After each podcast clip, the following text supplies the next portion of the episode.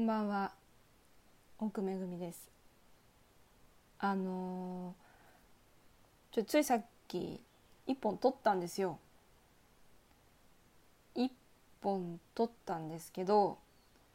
あまりにもひどかったのでちょっと撮り直してます。お前またかよっていう感じ。なんですけど何について話したかっていうとあのテクノカットがどれだけ素晴らしいかっていう話をしたかったんですね本当は。これだけ聞くとなんか面白いなって感じなんですけどなんでテクノカットを好きになったかっていうと真田源一郎君っていうテニプリのキャラクターが私の最初のガチ恋相手で彼はテクノカットのコアモテキャラクターだったんですね。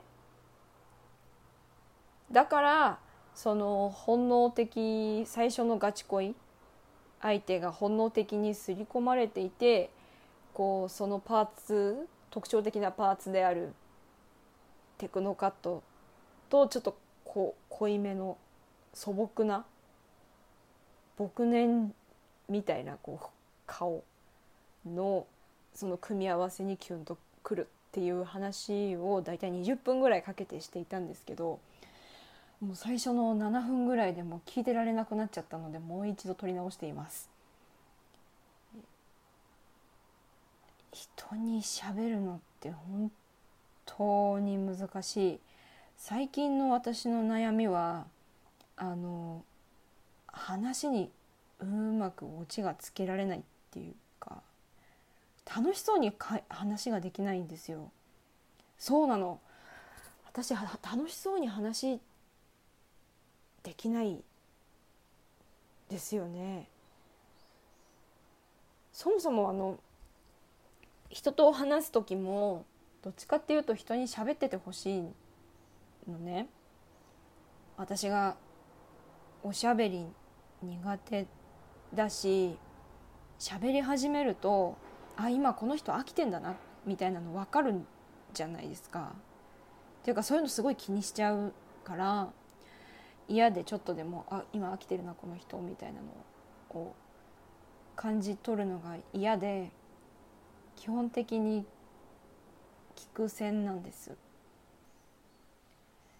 基本あのその相手が話してくれてる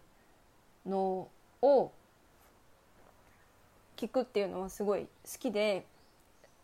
こんな嫌なことがあったとかこんな楽しいことがあったとか最近何が好きでっていうのがことかそういうの聞くのすごい楽しいんですよ。いいことも嫌なことも。それでなんかこうすっきりするだろうし。そうなってほしいなって思うので基本的にはこう話してほしいんですけど聞くのが好きだからといって話すのが上手になるかっていうと結構そんなことなくて。私これ前何回か前のソロでも言ったんですけど結構やっぱ自分のこと自虐しちゃう癖みたいなのがあって自己批判みたいな。聞いてて気持ちよくないじゃないですか。から今楽しそうに話できないんだな私ってっていうのを今気づきました。今今この瞬間に気づいた。気づけたのはとてもいい発見でした。ありがとう。金曜の夜話。なんで楽しそうに話できないんだろう。疑っちゃうんですよね。なんかこう物事一つ一つをすっごい疑っちゃうし前も話したけど自分の周りに起きたこと嫌なことは全部己に責任があるみたいな思い込みがちょっとあってそんなことないってこう理性のどこかでは思ってるんですけど本能が理性を上回ってしまう時があります。アホだね。ほらこういうところこういうところですね。からもうちょっと楽しくワクワクしたことをシェアしたいと思ってはいる。難しいね。すごい。だから体を改造するのと一緒で思想とか思考とかを改造していくのってすっごい難しい努力がいることなんだなって思いました。それが努力じゃなくってこう楽しいことをシェアするとか楽しそうに話をするっていうのがこうもっと歯を磨くとかスキップするみたいにできたらいいなって思うけどいい難しいすごい難しい。でもすごい今本当にこれ今日何度でもこの発言をするけど私が結構私自身が楽しそうに話をできないのかもっていうのに気づけたのは今すっごい嬉しかったふうまだまだ27歳じゃないけど26歳は社会経験人間経験っていうのがちっともないんだなってこう思うね。が最近だからこうおばあちゃんになるのとかちょっと楽しみなんですよ。こう蓄積してってよりこう心の方がもっと豊かになって美しくなっていくんだろうなっていうのが死ぬのは今だに怖いけどあとごめんなさいちょっとまたネガの話に戻っちゃうんですけど私最近自分の喋り方に気づきがあってこう流れるように会話ができないじゃないですか。じゃないですかと委ねてしまったあのそうこういうあのつまりこういうことでみたいなこう一言一言に間がすごいあるっていうのは相手の注意を引くのにすごいあの効果的だと思っている節がちょっとあってそれは人には私の話を聞くターンとしてあの聞かし聞いといてみたいな手綱を握っときたいことなのではって思ったんですよ。どういうことかっていうと基本私いつもは聞く線なのでその会話スムーズな会話っていうのの経験が多分乏しくて別に誰かのせいでもないこれは経験の問題なんですけど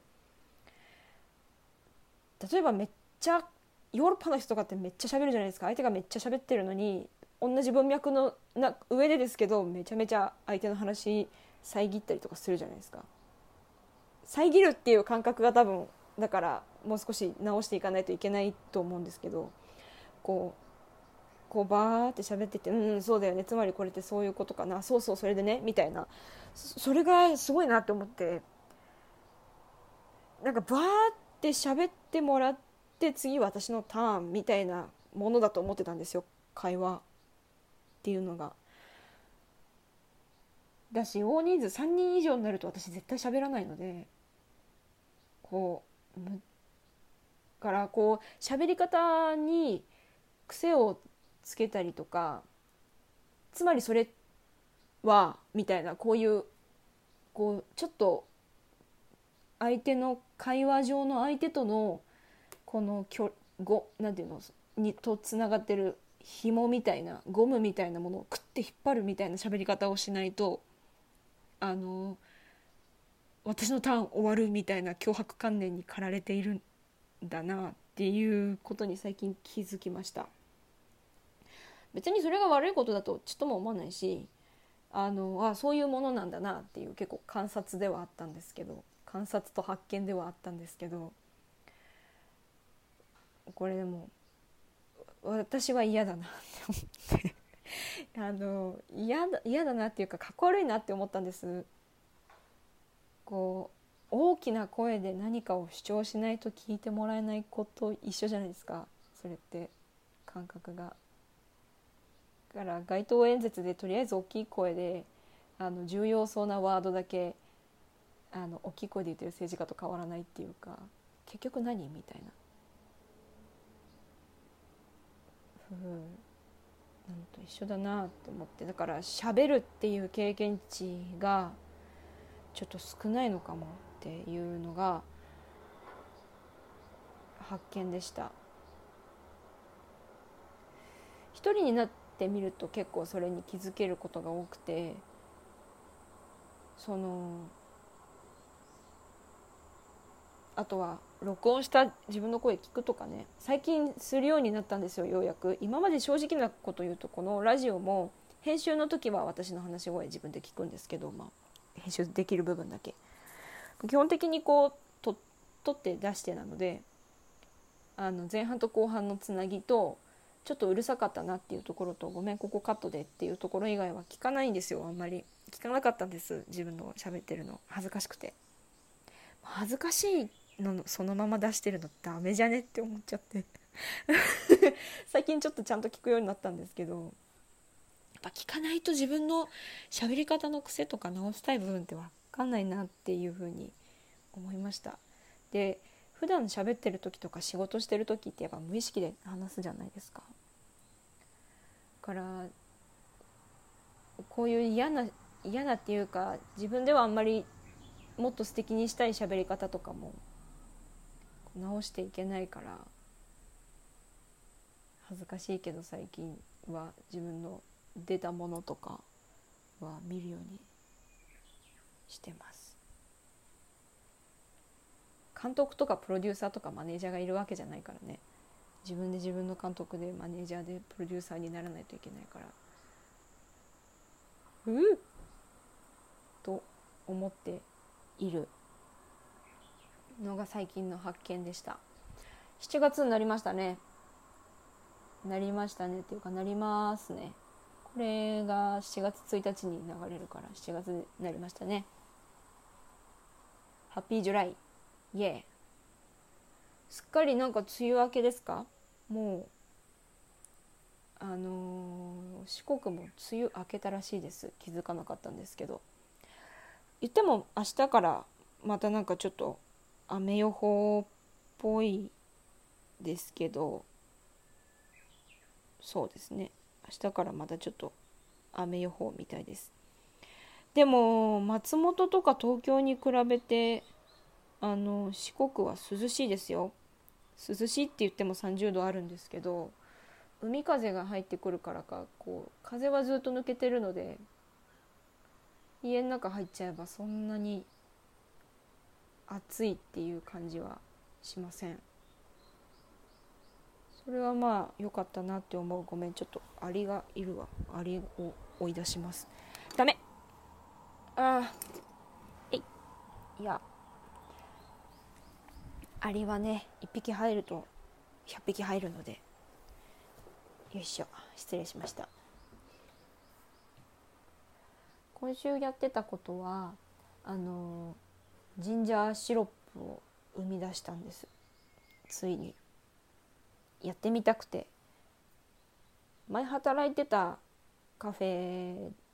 はレモネード出してたんですけどその今レシピちょっと変わったんですけど前はそのジンジャーシロップをまず作ってでレモンシロップを別で作ってこう組み合わせるみたいなやり方をやっててそれが美味しかったのでジンジャーシロップだけ作りました。生姜の産地なのでね高知は。なのでジンジャーエールの元になりました。今毎日ちびちび飲んでます。J がねあの働いてた喫茶店では牛乳にジンジャーシロップ入れてジンジャーミルクあったかいのとか冷たいのとかやってたみたいでそれがねすごい美味しくってあの今ハマってます。J と話してたのはうちもお客さんどんどん呼びたいので今月のウェルカムドリンクっていうのを毎月1個設定してで今月遊びに来ればこれを出してもてなしますみたいなのをしてこう遊びに来てもらおうっていう作戦を練っています。だから今月とかシロップがあるうちに遊びに来てもらえればジンジャーシロジンジャーミルクが飲めます。その次はね多分そろそろすもものシロップが出来上がりそうなので次はしももすもものドリンクが生まれる予定です。なんかだんだんシロップ屋さんみたいになってきちゃった。次はなんかお菓子とか焼いていつかなんかこう喫茶みたいなのが別にお店開こうとは思わないけどなんかお客さん来た時に楽しんでもらえるとかホームパーティーみたいなのとかその北欧文化にやっぱ憧れがすごいあって北欧の私がすごい特に憧れてるのはスウェーデンなんですけどスウェーデンとか北欧とかってこうなんかおやつの時間みたいなのがあるんですよ。スペインでいうシエスタシエスタは昼寝ですけど北欧はフィーカとかヒュッケとかなんか言うんですけどあの休憩時間みたいなおやつタイムみたいなのが絶対職場でも家族内でもいつでもどこでもあってコーヒーとかお茶とおやつを食べるみたいななのですっごいシュガー消費大国らしいですよ北欧は。でだからこの北欧の YouTube チャンネルとか見るとやっぱみんなお菓子とか作ってるんですよなんか家で。いいなあみたいなそういうお菓子が常にお家にあってこう誰か来て一緒に食べておしゃべりするみたいなのが今夢です そうこの間ね友達が遊びに来てでその友達とはあの車がなかったのでとりあえず高知駅の方まで出て集合して観光して夕方うちに来て一晩泊まってもらうっていうコースだったんですけどこうねうちにみんなに「うち遊びに来て遊びに来て」ってすごい言ってるけどいざ遊びに来てもらって気づいたのはうちの周りって観光するとかじゃないんですよ。本当に暮らす町で海があるだけなのであのうちに遊びに行きたい人は観光したいかのんびりしたいかのどっちかのコースか決めてもらって基本的にはうちでゴロゴロしてもらうみたいな過ごし方になると思っててください。うちに来る場合。へへ。車がね私が免許をゲットできればいろんなとこ連れて行けるんですけど基本的にはうちに遊びに来た人はうちでゴロゴロし放題っていうで海に散歩に行ったり果物切ったりたまに庭仕事手伝ってもらうみたいなだと思っといてちょ。遊びに来て寂しい。ちょっとね松本に夏帰るみたいな話前してたんですけど7月。ちょっとねなくなっちゃったのでその予定が。しばらくはでも今月からあの車の免許の取る採算が取れそうなのでいよいよ教習所デビュー。怖っ。怖いよ免許。でもね高知の人ね特に私が住んでるところの人たちみんな穏やかだしね。怖い人いなさそうなので。あのみんなおせっかいおせっかいって言い方あれですけどお世話好き？世話焼き？良い意味でな人が多いのであの嬉しいです。優しくて。ふう。そんなこんなで18分。最後に言いたいことはあそう。これは最初に撮った時にもした話なんですけどなんでテクノカットの話をしようかって思ってたかっていうと「消えた初恋」っていうドラマを見たんです。あの道枝君なにわ男子の道枝君と目黒蓮君スノーマンのがダブル主演の学園ラブラブコメだったんですけどで、まあ、なんかまあどうせしょうもないドラマだろみたいな思ってなんか敬遠したんですけどなんかこうすっごいおすすめ出てくるからネットフリックスでじゃあ一応見てみるかって思って見たらすっごいは面白くてハマっちゃってあの2日間で2周したっていうことをしたんです今週。でその目黒蓮君ってその劇中は短くしてるんですけど基本前下がりのテクノカットじゃないですか。目黒君自体すごいかっこいいんだけどなんかかっこいいからグッときてるんじゃなくてテクノカットだからグッときてるところあるなと思って彼に対して。もしかして私テクノカットフェチなのではっていうふうに思って今 J もテクノカットにしてやろうと今ちょっと目論んでいるっていう話だったんです。で消えた初恋すごい面白かったんですよ。話はまあしょうもないしょうもないっていうかまあなんかいい漫画のなんだろうなっていうのがすごい伝わってくるシンプルなお話で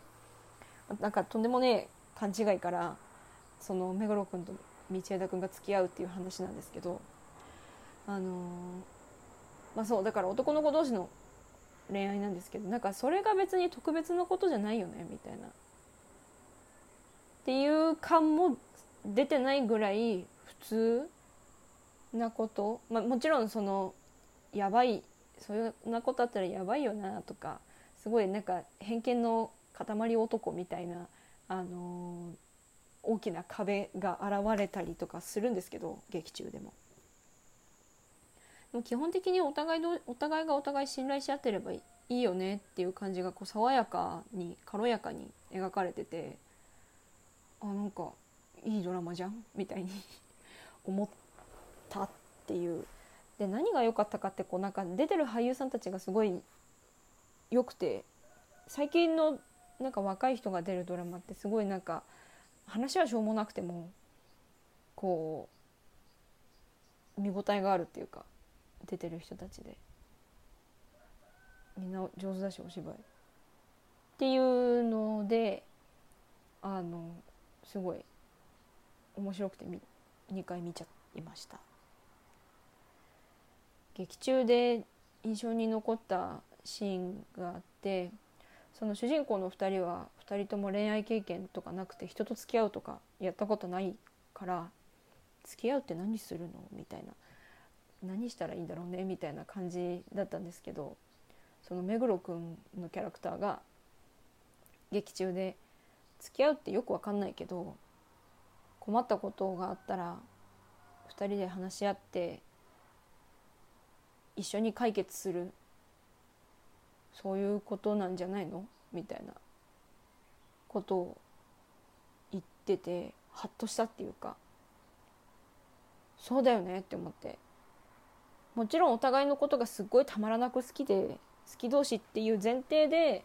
一緒にいるっていう選択をするってそういうことだよなって思って。相手がその好きな人が困ってたら何とかしてあげたいっていう気持ちが芽生えた時に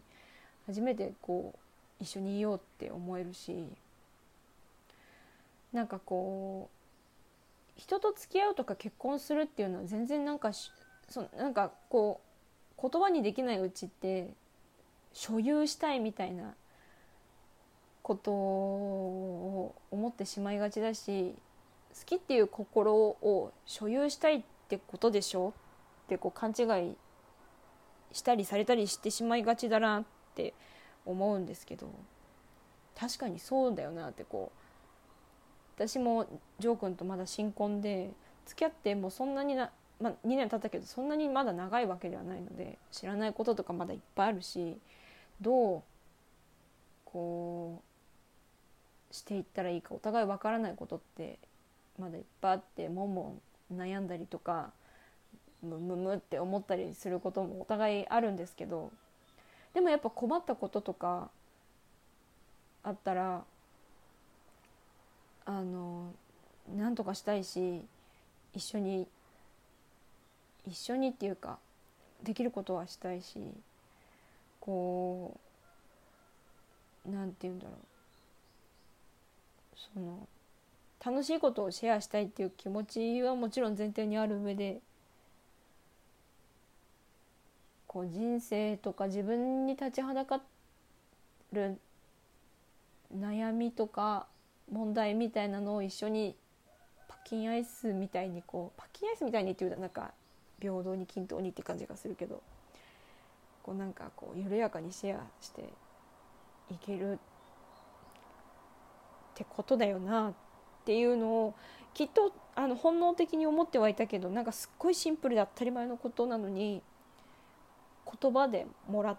た瞬間にスッとしたっていうかこうストンってこう人と一緒に暮らすとか一緒にいるとかそれはたとえ夫婦とかカップルじゃなくて友達同士とか仕事のパートナーとかそのどんな形でも一緒にいるっていう選択をした人のとそのその関係の中ですごい自分勝手になっちゃう時ってあるじゃないですか。どうしてこの人はなんでこの人はみたいにすっごい頭がぐちゃぐちゃになって思っちゃった時にどうしてこの人と一緒にいたかってそういうことだよねっていう言葉をすっと思い出すことでなんか冷静になれるし思い出せる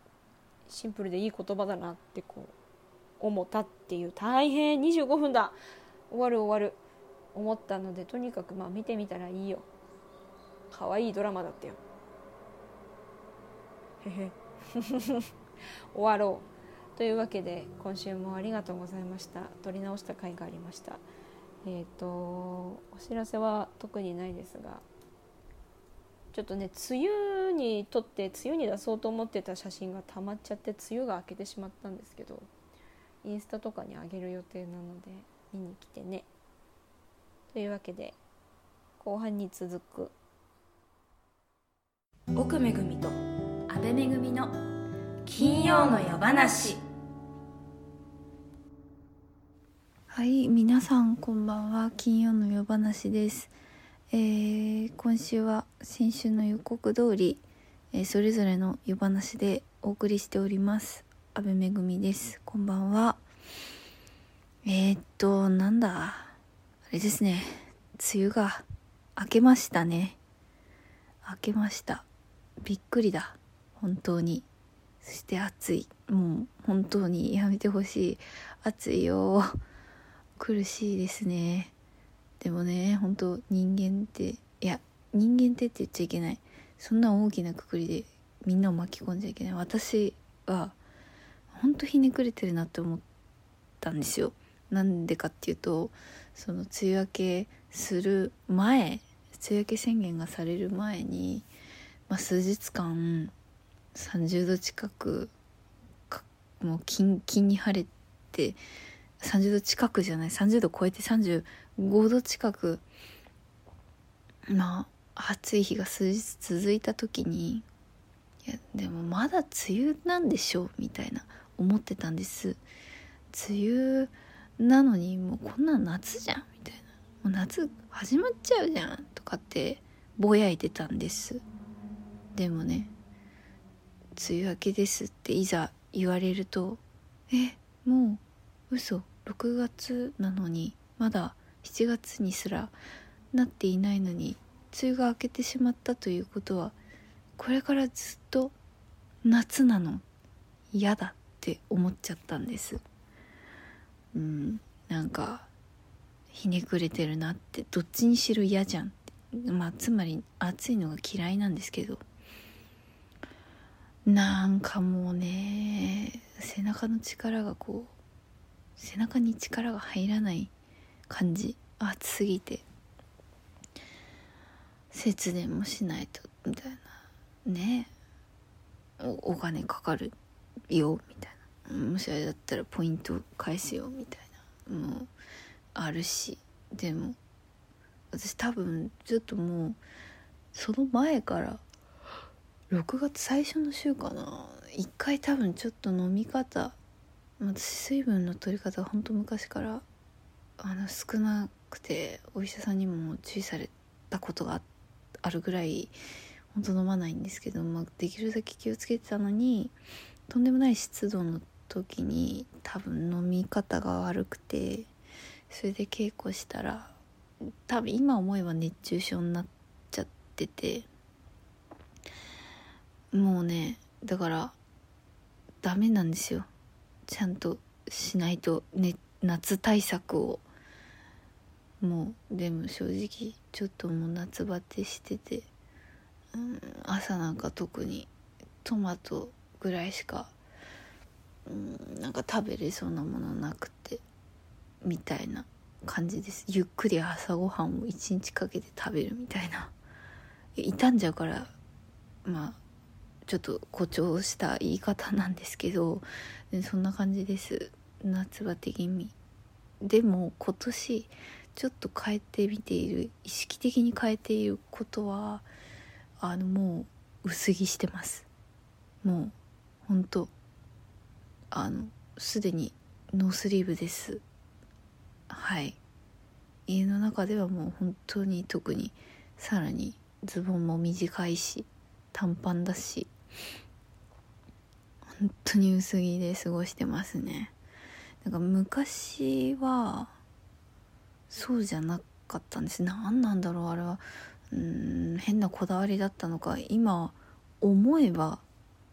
てことなんですけど。そのなんか服も服装というのもそのなんか季節とともに移り変わるものだからなんだろうな。まだこう春春春から夏へこうグラデーションすべきだとなんか思い込んでて多分。だから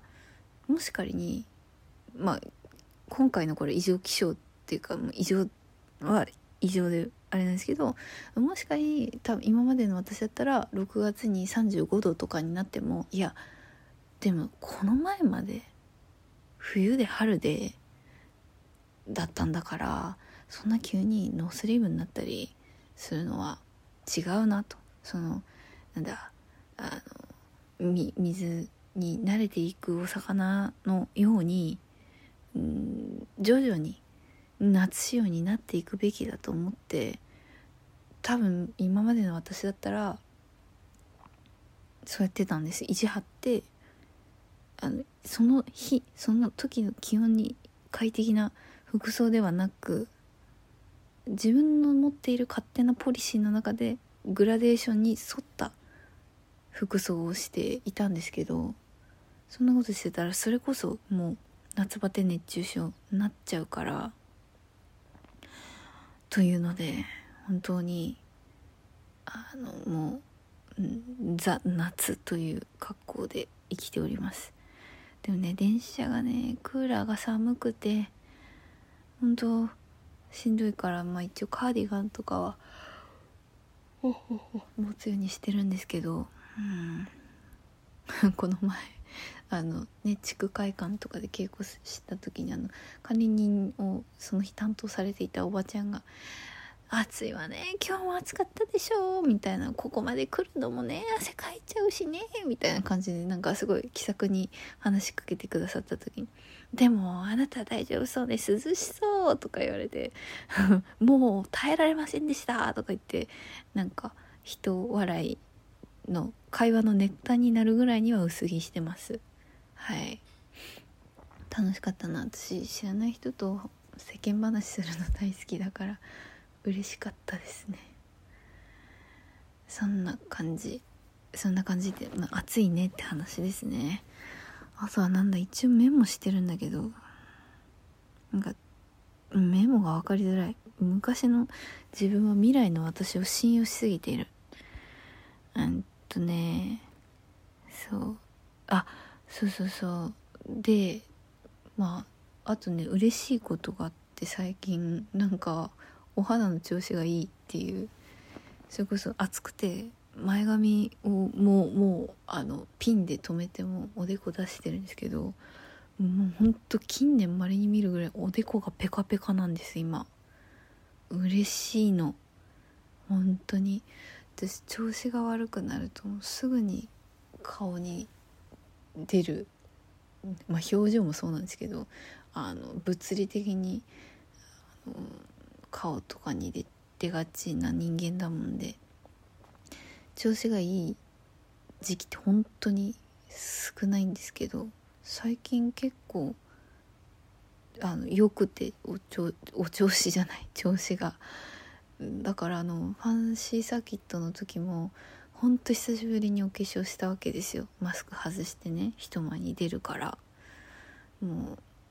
うなんかすごい調子よくて綺麗になっていくんです。自分が。綺麗にっていうかなんか着飾られていく感じ。なんかあれ？メイク楽しいみたいな。感じでした。ちょっとルンルンしちゃった。昔の私じゃ信じないんです。もうそれこそもう化粧も服もめんどくさみたいな人間だったのにこうも変わるかってぐらい最近はねお洋服着るのも好きだしついにはちょっとメイクが楽しいとちゃんと思いちゃんと？違うね。ちゃんとじゃないか。でもなんか憧れてはいたんです。そういうことが楽しめる人になれたらなみたいな。ちゃんと自分の中での憧れにちょっと近づけてる感はありますね。ほんとおでこペカペカ嬉しいんです。そう。あとそうね。これ今思い出したんですけどファンシーサーキット本番をやった時にちょっと今までにない体験っていうか経験っていうか感覚になってそれがあのまあなんだ踊ってて音源がすっごいゆっくりに聞こえたんですよね。あれ何だったんだろうってぐらい。いつも別にうんそうですね。音になんか引きずられてあ間に合わないみたいなことってあんまなくてまあ皆さんがあるなしはないにしろ自分はあんまそういう経経験っていうか感覚になったことがなかったんですけどそういうわけじゃないにしろ本番の時にめちゃくちゃ音がゆっくりに聞こえたからなんか全部の振りをすっごい余裕を持ってできたんですよね。の誰にも言わなかったけどなんか結構心地がいい体験でしたいつもまあいつも通りにやっててももちろんここはこうしたいなとかそういうことをこう鍛錬していくわけですけどなんかそこよりもさらにこうもう一個グッとなんか広く深く踊れた感じがしてうんすごいね。面白い経験でした。あんまないいいっていうか実感したのは今回が初めてかもしれないですね。もちろんあの本番はいろんな不思議な感覚になって毎回楽しいんですけど音がゆっくりに聞こえたのは初めてだったなと思って。幸せでした。幸せっていうかなんかうん嫌な感じはしなかったです。いつもこうだったらいいのになって思うぐらいうん。なんかおおらかに入れた感じがしましたね。はい。あとなんだ最近そうね最近考えてることといえばなんかうん。大大きな流れを考えてるっていうかうーんなんだろう。うんなんだろうな。でもやっぱなんかいつもいやそういいつ死ぬかは分かんないみたいなことはなんかずっとずっとあってずっと物物心ついた時っていうか死んじゃうってことがこうなんとなく分かった時からそれはもちろんずっと考えてるんですけど最近すごいそこにブンって自分の思考がこうなんかカッて目を見開いていく時があって一時前は結構それがしんどかったんですけどまたなんかね客観的にそれを考えられるようになってこの前ほんと偶然高校の部活の時からのというか本当に仲良くしていた同級生とばったり会った時にまあいろんな話をまあ本当道端というかで立ち話程度だったんですけどした時になんか私としては割となんかすごく当たり前になんかこう考えたりとかなんか水族館めちゃいいよみたいな大人になってから行くとそのに大きさに子供の時以上になんかんその命の一つ一つの大きさに感動するみたいなことを言ったりしたら「えそんななんか壮大なこと考えてんの?」って言われてあそっかって思ったんでちょっともしかしたらあこのラジオあのもし聞いてくれてる人がいたら私だいぶ痛いやつって思われてんのかなって思ったっていうことがありながらまたそういう話をしてるなって今思ったんで急にこの話しちゃったんですけど。そう。でもそうなんです。仕事ばっか考えちゃってるんですけどあのふ普通のこうなんか日々のあのなんだお稽古とかそういうことと並行してねいつも奥の方でずっと考えちゃってて。そう大きなこと考えてますって言ったのはあでもその前にいや待って全然話せないうまくでもそうなんですよねこの前その2日ぐらいぽっかりあの休みになった時があってまあでもまだちょっと若干その体力面でうん回復できてないっていうかちょっとうん家から出るの怖いなって思っちゃう時がまああるしまあ暑かったんで家にいてでその後またお休みが明けて電車に揺られて稽古場まで行く時になんかその横浜駅とかねすっごい人いるわけですよ。もう人がいっぱいいてなんかね安心 安心っていうかあこれだけの人がいたらまあ大丈夫かみたいな。なんか勝手に変な使命感に駆られてたっていうか自分が死ぬってことがすごい壮大に思えてたですけどなんかその久し久しぶりにっていうか2日空いて人をたくさん見たらなんかあ大丈夫な気がしたっていうかあなんか別になんだろうな。なんか言うて言うてだってあのなんか言ってもすごいそのちっぽけというか本当なんなん6分の1ってよく言いますけど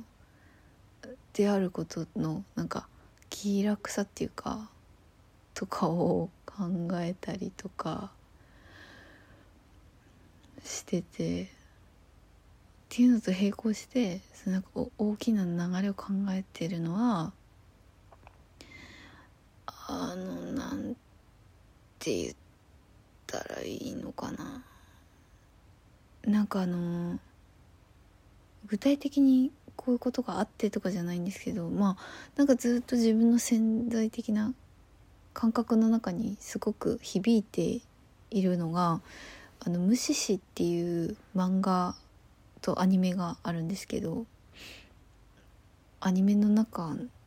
まあアニメじゃないアニメっていうかその無視の中に出てくる概念みたいなので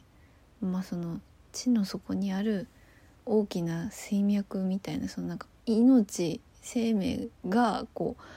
うぶわっと反映できるだから草木とか動物だったりっていうそのまあ自然ってものがメインですけど、まあ、そこにね木の実やお米が実れば人も栄えるようなそういう時代をこうまあうんと,、えっと、えっと、設定に使ってたので、まあ、そういうことなんですけどでもすごいなんかそれ分かるなと。あ違う違う。それでそのえっ、と大きな水脈みたいなものっていうのはそのいわゆる具体的な水脈じゃなくてちょっとなんかそのそれこそ何ですか？あの上橋直上橋直子さんのあの「精霊の森人」シリーズじゃないけど舌が全然回らない「精霊の森人」シリーズじゃないんですけどこうなんだろうなちょっと人ならざる世界との淡いみたいな話なんです。そういうの大好きなんで。でその水脈っていうのは一ところにずっとあるのではなくて大きな流れとして移動し続けてるっていう。だからそのなんだろう。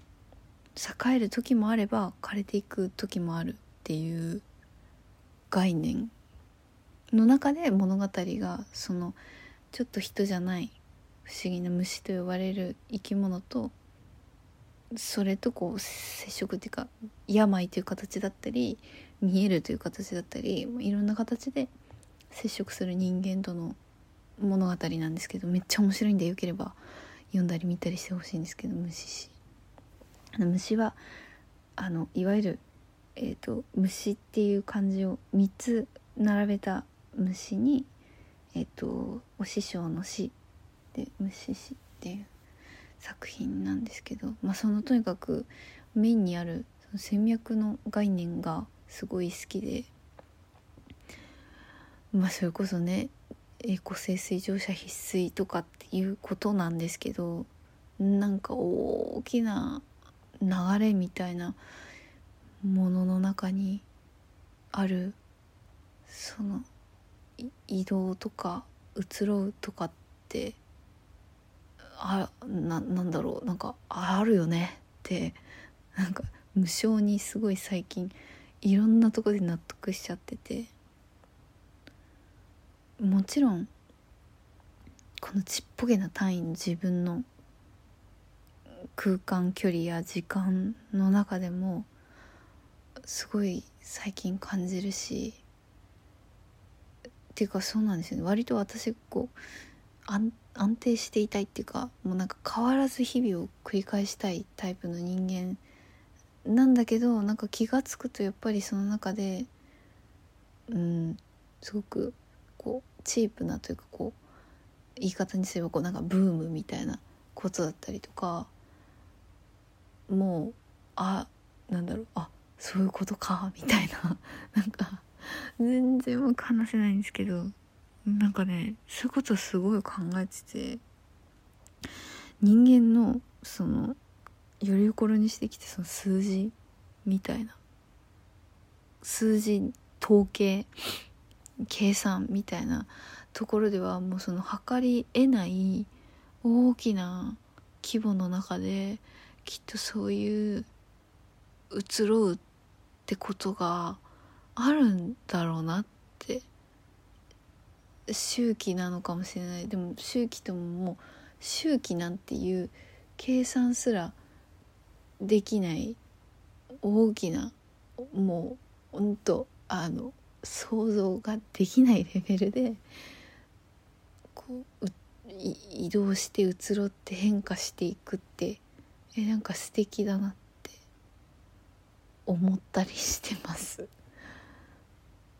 うん。全然。うまく話せないけどでもなんかこのね一人で喋る時は最近考えてるこういうなんかちょっとこっぱずかしいあの中二っぽいっていうんですか？ことも喋っちゃえって思ってるんで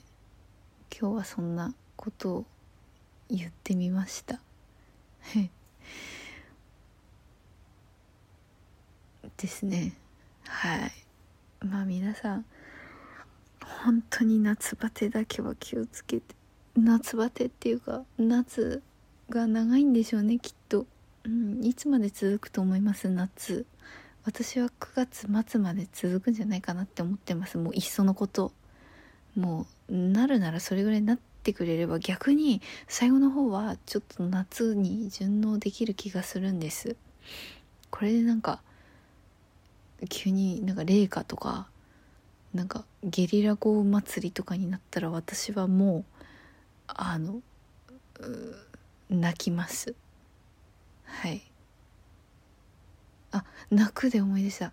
そうヨルシカのね月光でいややいちゃんと一緒に行ったライブの DVD を買ってねあのすごく感感化されたりとかね。あとあのケイトがあのえっ、ー、とあれなんか全然出てこないな。ケイトをね一気に10食買いました。結構大きな単位で。嬉しい幸せ。私の生きる過程もう手がもうなんか編んでないと大変なんです。禁断症状。本当に幸せです。そんなことがあったりしました。はい。月光の DVD はこれからいっぱいいっぱいあの大事な時やいろんな時に見返したいなと思ったりしてます。あーなんかいろいろすごい最近考えてんのにな。なんか全然うまく言葉にできないもんですね。まあ暑いからってことにさせてください。夏のせい夏のせい。もうねできることならほんと夏のまあセミだったり風鈴だったりななんか夏の音と夏の匂いだけ感じながらもう家の中でじっと夏が過ぎるのを待っていたい気分です。本当は。でも頑張ります。寄せ大図鑑あと1ヶ月。あと1ヶ月だ。わーい。頑張ります。よければぜひ見に来てください。本当宣伝が下手で。というかなんかもうあの個人でこう LINE とかするのすごい苦手というかなんかすいませんみたいな気持ちになっちゃって全然できてないのでこれを聞いてくださっているかもしれないそこのあなたよかったらぜひ予約してください。ということで安倍めぐみ終わりたいと思う安倍めぐみ終わりたいと思います。なんだあのこれにて終わりでございます。はい。あそうですね。異様世代図鑑、えー、会議は踊る。7月えー、ちょっと待って。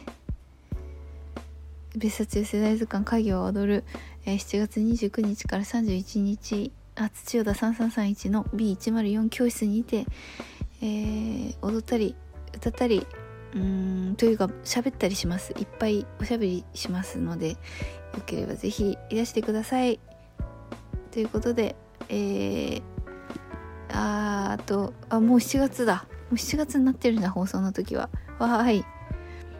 えー、また来週です。おやすみなさい。良い週末を。